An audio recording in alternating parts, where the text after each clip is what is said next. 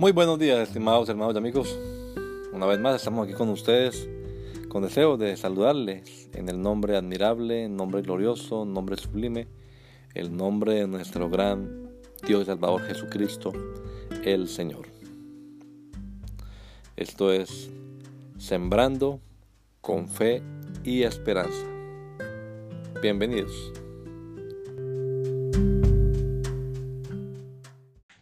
Fe. Acerquémonos pues con corazón sincero, en plena certidumbre de fe, purificados los corazones de mala conciencia y lavados los cuerpos con agua pura. Hebreos 10, 22. Llevemos a la práctica nuestra fe, esperanza y amor. El Evangelio no es pura teoría, filosofía llena de ideales utópicos, sino que esta doctrina cristiana se debe ver reflejada en la vida práctica. Pablo escribiendo a los Corintios, dice, ahora permanecen la fe, la esperanza y el amor. Estos tres, pero el mayor de ellos es el amor.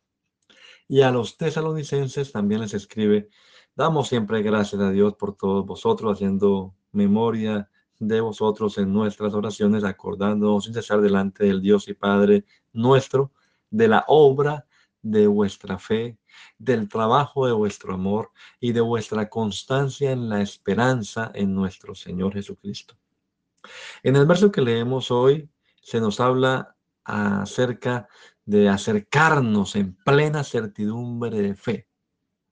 En los versos que siguen se menciona la profesión de nuestra esperanza. Y enseguida se nos recomienda estimularnos al amor y a las buenas obras. Que Dios nos ayude a demostrar con acciones prácticas en nuestra vida diaria la creencia que decimos profesar. Vivamos la fe, la esperanza y el amor. Dios le bendiga. Que el Señor Jesucristo nos regala a todos un hermoso día hoy. Maranata, gracia y paz.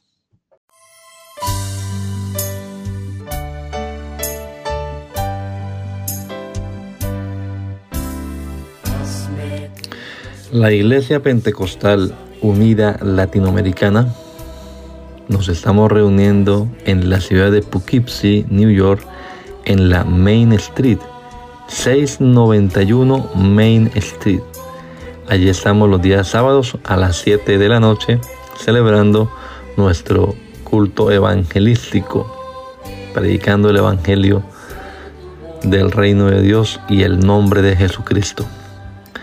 Y los domingos a las 10 de la mañana tenemos la oración y a las 11 nuestro servicio dominical, escuela bíblica dominical.